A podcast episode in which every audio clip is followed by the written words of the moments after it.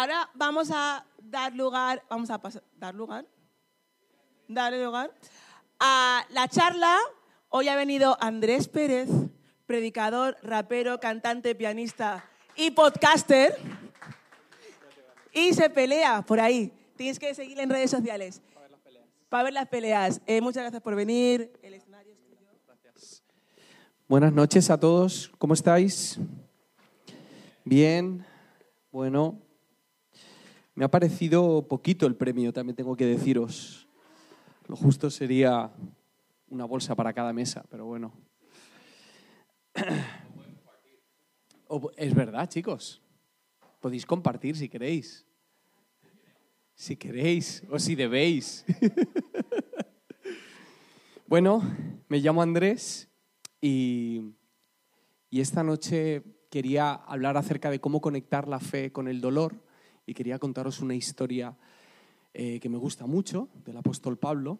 Quería contaros una historia de un hombre que tenía un nombre muy raro y quiero contaros la historia del día en el que pensé que mi mejor amigo se iba a morir. Pero antes vamos a hablar de música. ¿Qué tienen en común Z Tangana, Kendrick Lamar, Bob Marley, Jennifer López, Nas y Black Eyed Peas? Aparte de que son ricos.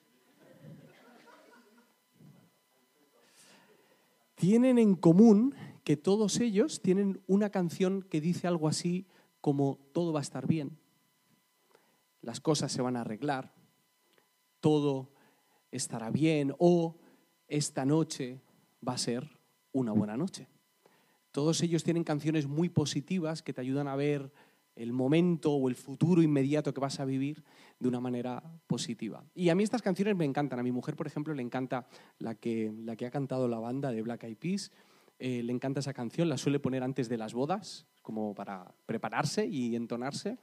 Y a mí me gusta mucho escuchar estas canciones, me animan en momentos en los que estoy un poco de bajón o en los que necesito refrescar un poco el ambiente en mi casa o incluso el ambiente en mi cabeza, pero la realidad es que por más que me gusten estas canciones y por más veces que cante esta canción, nada me asegura que las cosas vayan a estar bien. Al final la realidad es esa. Y sé que desde una, bueno, esto suena un poco bajonero, ¿vale?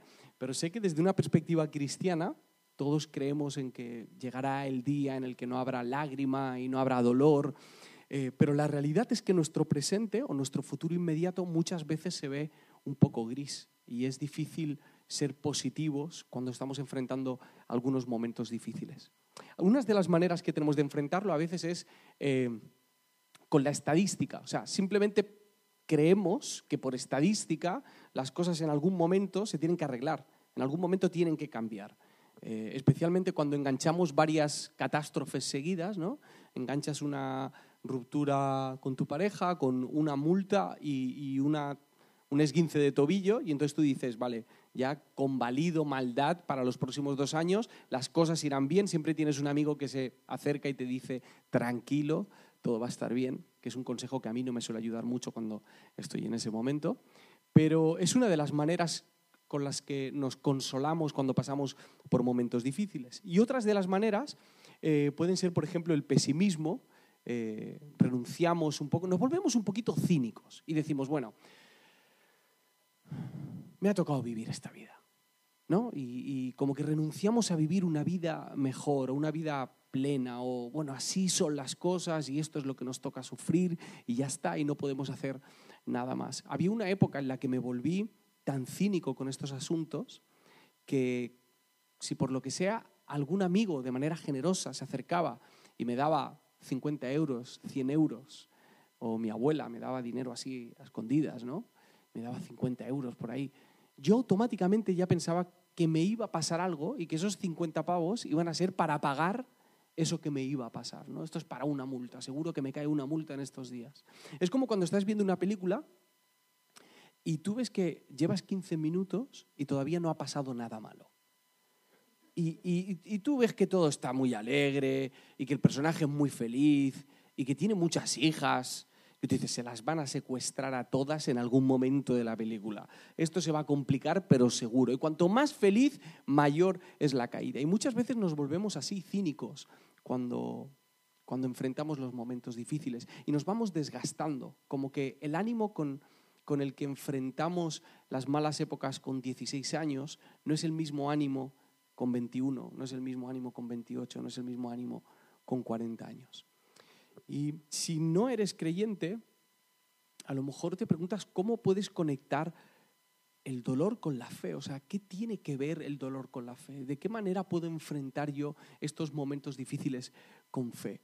Y te voy a decir una cosa, es muy difícil hacerlo. Hay veces que se nos hace cuesta arriba, porque tenemos una visión errónea tanto del dolor como de la fe.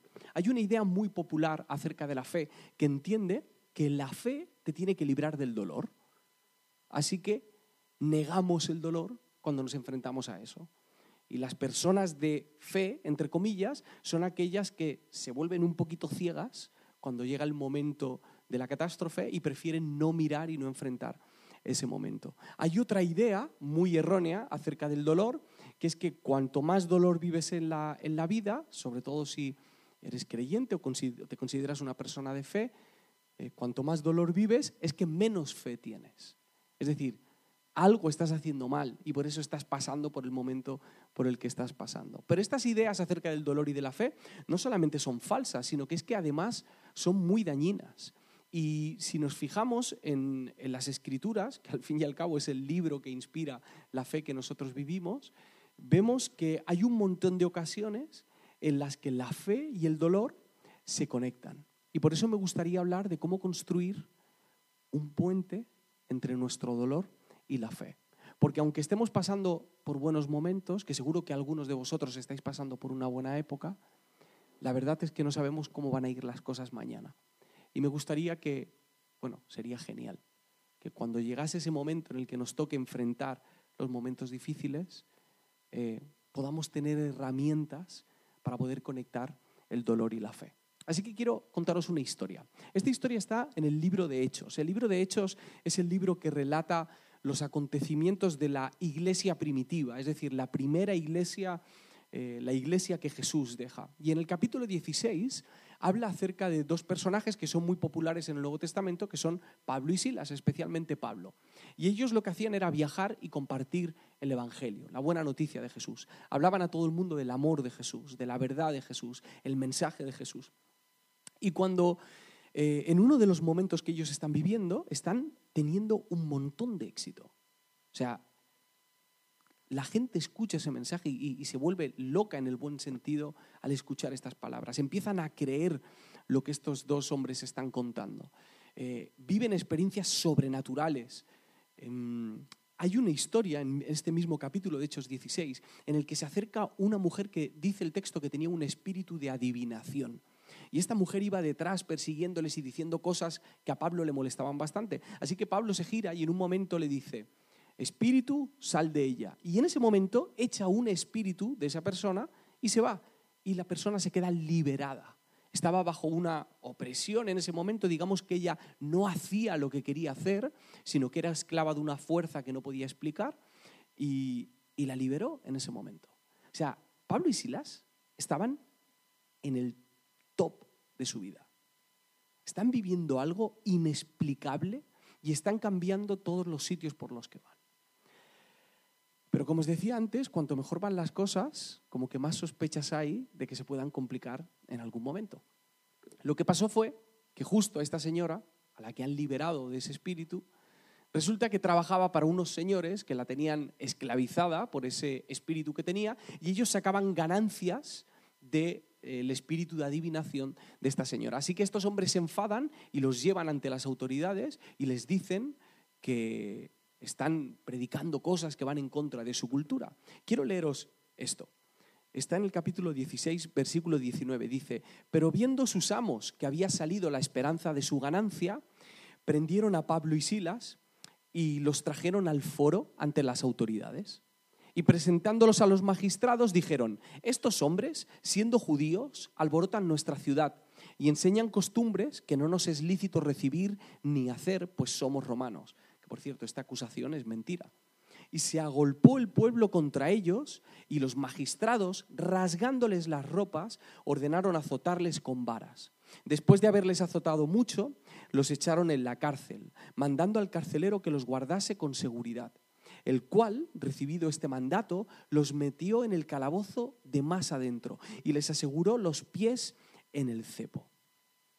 Es decir, que Pablo y Silas estaban aquí, en su prime, viviendo su momentazo, y de repente los acusan de una mentira, los desnudan, les azotan, les azotan mucho, los meten en prisión con seguridad, en el calabozo más bajo y con los pies en el cepo. Y en unas horas pasan de sentirse súper poderosos, libres, usados, con propósito, y de repente están en la prisión más oscura con los pies encadenados. Pregunta retórica. ¿Pablo y Silas eran hombres de fe? Por supuesto. Sin duda, llevaban la buena noticia de Jesús allí donde iban y la gente creía en lo que ellos decían. Y acababan de liberar a una persona con un espíritu, pero están en problemas, porque al final la fe en Jesús no te asegura una vida libre de dificultades. La fe en Jesús sirve para muchas cosas, pero justo esta no está dentro de la lista. Aún así, nuestros ojos naturales suelen pensar que aquellas personas que tienen fe son aquellas a las que les va todo bien. Y si alguno de vosotros está en un contexto cristiano, a lo mejor has notado que tanto tú u otros creyentes se sienten, admiración hacia personas a las que todo les va bien, les va bien, como que triunfan en la vida, tienen éxito, como que muestran esa fe de una manera externa o que parecen perfectos o que son influyentes, personas que brillan que parece que todo lo que hacen lo hacen bien. Pero la fe de alguien se vuelve palpable en los momentos difíciles. Aunque sea una fe pequeña, esa fe pequeña es capaz de brillar en los momentos más oscuros. Y además lo hace de maneras muy sencillas. Porque Pablo y Silas acababan de sacar un espíritu de una persona, pero lo que van a hacer a continuación es muy sencillo. Dice el versículo 25 que a medianoche, en prisión, orando Pablo y Silas, cantaban himnos a Dios y los presos los oían. Os lo vuelvo a leer. A medianoche, orando Pablo y Silas, cantaban himnos a Dios y los presos los oían. Os recuerdo que están desnudos, que les han azotado mucho, que los han metido en el calabozo más profundo, con un cepo en los pies y con seguridad. Pablo y Silas no usaron la fe para huir del dolor, ni siquiera se enfocaron en su propio sufrimiento hasta volverse cínicos o quejarse de la situación que estaban viviendo, sino que lo que hicieron fue conectar el dolor con canciones. Qué sencillo y qué difícil. Conectar el dolor con canciones. Pablo y Silas construyeron un puente entre su fe y su dolor cantando a Dios. Y esta parte de la historia me gusta tanto como me incomoda, porque me hace recordar que yo me he venido abajo en momentos mucho menos complicados que estos y me he quejado y me he dejado llevar por mis sentimientos y he puesto mi confianza en mis propias fuerzas y no he afrontado los momentos difíciles de la mejor manera. Y según Pablo y Silas, la mejor manera de enfrentar estos momentos no es fijándote en ti, sino recordando que Jesús está contigo. Cantando como si Jesús estuviese presente con ellos. Yo no sé si os hacéis estas preguntas, no sé si tenéis la costumbre de leer la Biblia, pero yo cada vez que se dice que cantaron, me rayo mucho intentando averiguar qué cantaron. ¿Ya qué, qué cantaban? ¿Cuál era la canción? ¿Era una canción que les habían enseñado sus padres, la habían aprendido en la sinagoga? ¿Era un salmo? ¿Era una canción improvisada? ¿Hacían voces? Pablo cantaba la melodía y Silas hacía la armonía. O sea, ¿qué, qué, qué estaban cantando en ese momento? Quiero contaros la historia de un hombre que tenía un nombre muy raro. Se llamaba Teodulfo. Teodulfo de Orleans le llamaban. Y nació en el año 750 en Aragón muchos años después que Pablo y Silas. Teodulfo fue un religioso y durante mucho tiempo trabajó para Carlomagno. Y Carlomagno le designó obispo de Orleans, una ciudad de, de Francia. Él sirvió a Carlomagno durante unos cuantos años y cuando Carlomagno murió, siguió sirviendo al hijo de Carlomagno, que le llamaban Luis el Piadoso, ¿vale? Esto era como irónicamente lo del piadoso, Luis el Piadoso.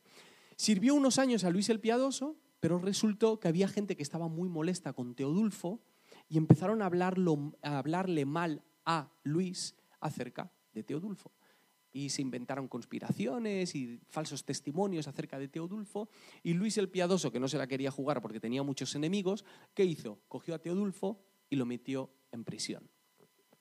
Cuentan que tiempo después, un domingo de ramos, eh, Luis iba de camino a la catedral de Metz y cuando iba de camino con toda la corte, con toda la pomposidad, con todos los animales, toda la ciudad esperando en mitad de la calle, dicen que pasaban cerca de las prisiones y cuando pasaban cerca de la prisión, desde una de las ventanas de la prisión, se escuchó a alguien cantar. Y quiero leeros algunas de las frases de esta canción. Gloria, honor y alabanza a ti, nuestro Redentor y Rey, a quien los niños pequeños cantan alabanzas, a quien te llevamos nuestros osanas. Coros angélicos en lo alto te cantan la gloria, y los mortales y todas las cosas que se mueven te responden con himnos y cantos. Mientras nos apresuramos hacia tu muerte, ellos elevaron su voz en voz alta, pero nosotros, con cada una de nuestras respiraciones, en tu exaltación nos regocijamos. Su alabanza fue fragante para ti. Oh, sonríe a la ofrenda que te traemos. Tu alegría está en todos los lazos agradables. Tú, Rey bendito y omnipotente. Supongo que imagináis quién cantaba esta canción desde la celda. Teodulfo estaba cantando esta canción en voz alta para que la escuchase el mismo rey que le había encarcelado se pone a hablar de alegría, del reino de Dios, de himnos y de canciones. Dicen que el rey Luis el Piadoso se conmovió tanto que ordenó que este himno se cantase a partir de ese momento en cada domingo de ramos. Pablo y Silas y Teodulfo no son las únicas personas que han pasado por la noche oscura, por esos momentos difíciles por esas épocas complicadas que parecen que, no ves la luz, que no vas a poder encontrar una solución. Y esto es algo que lo vemos a lo largo de todas las escrituras, pero también lo vemos con nuestros ojos. Nosotros mismos estamos rodeados de personas que en momentos difíciles han sabido cantar esas canciones, han sabido enfrentar la vida de otra manera, han sabido confiar en Dios más allá de sus propias fuerzas. Mm, yo personalmente conozco varias personas que han perdido a sus hijos en momentos, no, estoy hablando de que un papá ha perdido a un hijo de 50 años, sino a hijos de 8, de 12, de 17 años. Y he visto cómo incluso en medio de ese dolor eran capaces de cantar esas canciones. He visto gente que se ha arruinado, pero se ha arruinado mal no arruinado de no tengo dinero para salir a tomar cerveza, sino arruinado de no tener ni un duro y saber que no lo vas a tener durante mucho tiempo porque debes 700.000 euros al banco. Y han seguido cantando canciones. Gente que ha tenido diagnósticos desfavorables médicos y han seguido cantando canciones. Y confiando no solo en que Jesús les va a librar, sino lo más importante, confiando en que Jesús está con ellos en ese momento, que está acompañándoles en medio de ese dolor. En el año 2014 tuve la oportunidad de viajar con mi grupo de música, tengo un grupo de rap, e hicimos una gira por el sur de África. Y para ir al sur de África tienes que hacerte un montón de, bueno, ponerte un montón de vacunas y, y llevarte pastillas y tal, porque pues hay muchas cosas para las que no estamos preparados y, bueno, puede resultar bastante peligroso. Entonces te dan también una lista de cosas que no puedes hacer. No sé si alguno habéis viajado por allí, pero te dan una lista. Por ejemplo, una de las más importantes es no beber agua si no está embotellada. Incluso cuando te vas a duchar, como que tienes que sellar la boca, ¿no? Para, para no jugártela mucho. Y nosotros seguimos estas instrucciones. Estábamos en nuestro último día en Mozambique y nos teníamos que ir a Johannesburgo, a Sudáfrica. Y bueno, pues se ve que mi compañero de grupo, que es mi mejor amigo, Joan, eh, creemos que comió una ensalada que había estado, que la habían lavado con agua del grifo. Entonces nosotros un día después llegamos a Johannesburgo y, él se empezó a sentir súper mal, pero muy mal. Y además él nunca se pone enfermo. Empieza a vomitar muchísimo y a lo que no es vomitar, muchísimo también fatal. O sea, a lo mejor fueron desde la mañana hasta las 7, 8 de la tarde. Nosotros teníamos un compromiso ese día eh, y él no, o sea, no podía, no podía venir. Estaba con fiebre, eh, estaba muy debilitado. Eh, viajamos cuatro, así que yo me fui con un compañero a ese evento que teníamos y él se quedó con el manager en la habitación. Nosotros nos fuimos, nos pusimos finos comiendo allí en la fiesta a la que íbamos. Luego volvimos y él estaba fatal. O sea, blanco es colombiano y estaba blanquísimo. Blanquísimo, blanquísimo. O sea, súper débil, no podía caminar, estaba titiritando. O sea, ya no sabíamos ni, qué hacer con él. tío, esto parece grave, ¿qué está pasando aquí? Eh, y el momento en el que nos alarmamos es cuando él dice, quiero beber agua. Y entonces va a coger la botella y cuando va a coger la botella no puede coger la botella porque tiene las dos manos así. Y cuando pasa eso, nosotros lo vemos intentando beber la botella así. Tío, ¿qué haces? Él ni se había dado cuenta. Estaba en, otra, en otro multiverso. Y el tío estaba ahí y como que se da cuenta en el momento, no puedo abrir la mano. Entonces intentamos abrirle la mano, pero no podíamos abrirle la mano. O sea, la opción era partirle los dedos, os lo prometo, era hacer mucha fuerza. ¿Qué pasa, tío? De repente se tumba en la cama y cuando vemos que se va a tumbar en la cama, los pies los tiene totalmente rectos. O sea, ¿qué pasa aquí? No se le pueden mover los pies. Llamamos a unos amigos que son médicos y están en Mozambique. ¿Qué le pasa? Mirad, lo que pasa es que tenéis que llevarlo a urgencias ya, porque tiene una deshidratación extrema. Y el cerebro lo que está haciendo es bloquear partes del cuerpo para no gastar energía. Entonces lo que ha hecho ha sido bloquear eh, los brazos y las piernas. Entonces por eso le cuesta caminar, por eso le cuesta... Lo que está haciendo es ahorrar energía. Tenéis que llevarlo inmediatamente, llamar una ambulancia y lo lleváis al hospital. Y en ese momento, en el que teníamos muchísima prisa, uno de los miembros del grupo, no recuerdo quién fue, yo no fui, dijo, vamos a orar antes de salir. Y yo hice así, ¿no? Como, tío, se está muriendo un poco. o sea, no sé si orar en este... O sea, podemos orar de camino, ¿me entiendes? O sea... Eh, pero, pero insistió y, y, empezamos a orar y entonces oramos brevemente para que no se muriese mientras orábamos. Y, oró Dan, que era uno de los chicos, oró Mauri, otro, y oré yo. Y entonces cuando yo termino de orar, yo me levanto para ayudar a Joan y, llevarlo en coche. La, la, mujer del hostal había dicho que nos llevaba al hospital. Y cuando yo me acerco a Joan para ayudarle a levantarse, Joan se pone a orar. Y digo, ¿qué haces, tío? O sea, además oraba muy lento porque estaba muy cansado. ¿Qué haces? Y empieza a orar, pero no empieza a decir, Señor, ayúdame. Eh, Señor, me encuentro mal, sáname. Empieza a dar gracias. Señor, gracias por esta experiencia, por la alegría que nos has dado en estos días, por haber podido disfrutar porque tú estás aquí con nosotros. Yo no sé si esto os ha pasado alguna vez, pero hay situaciones en la vida en las que tú sientes que está pasando algo en la habitación.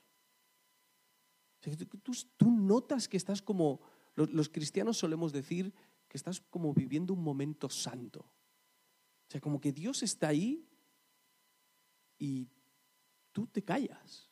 O sea, no, no, te queda otra que simplemente como que eh, abrir los ojos e intentar ver qué es lo que está pasando. Terminó de orar y cuando terminó de orar eh, dijimos, bueno, vamos.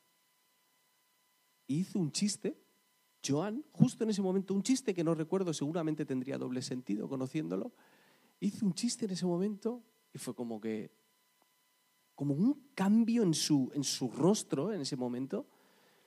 Eh, vamos a levantar, entonces le ayudamos a levantarse y empezó a sentirse bien, pero cuestión de dos, tres minutos dijo, chicos, o sea, de verdad que, o sea, creo que estoy bien, las manos se le relajaron, siempre, eh, la chica estaba esperando para llevarnos al hospital y al final tuvimos que decirle que no. Y como cuatro horas después, Joan se estaba comiendo una hamburguesa de avestruz. Como, como, como, no sé si hay alguien vegano aquí, pero una hamburguesa de avestruz como, vamos, como si llevasen dos semanas sin comer. Em, estas historias, la de Pablo y Silas, la de Teodulfo y la de Joan, em, tienen algo en común. Me gustaría destacar dos cosas en particular. La primera es que la fe de una persona en los momentos difíciles no se mide por el milagro o por la sanidad o por la liberación o por las cosas sobrenaturales que pasan. Realmente la fe se mide cuando esa persona en un momento difícil es capaz de cantar a Jesús. Es capaz de dar gracias incluso en ese momento de dificultad. O sea, eso es tan milagroso que de verdad os lo digo, yo cuando leo el pasaje de Pablo y Silas o lo de Teodulfo o recuerdo la historia de Joan, yo no sé qué es más milagro.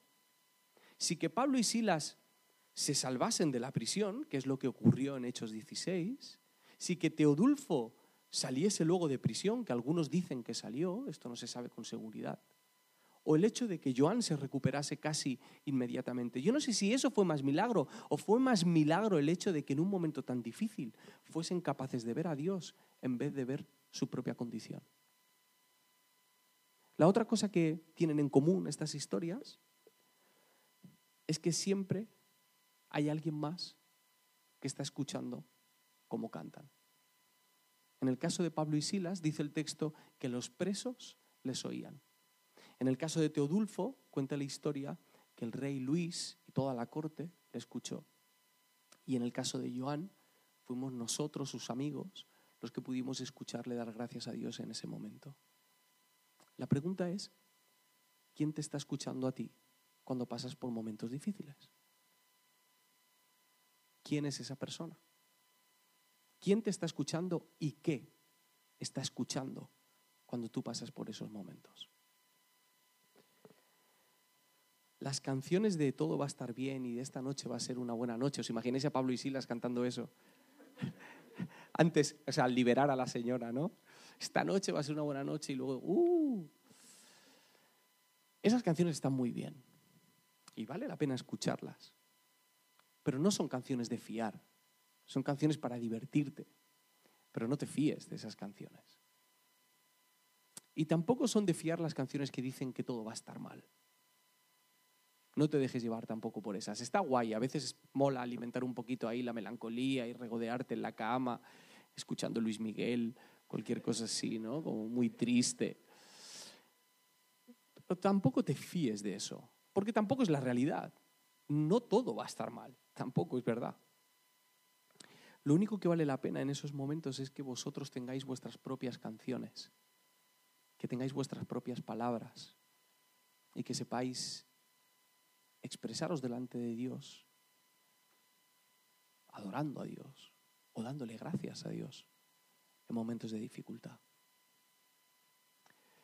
Me gustaría dejaros con una pregunta para que compartáis ahora. Y es muy sencilla. ¿Qué palabras te animan cuando estás pasando por un momento difícil?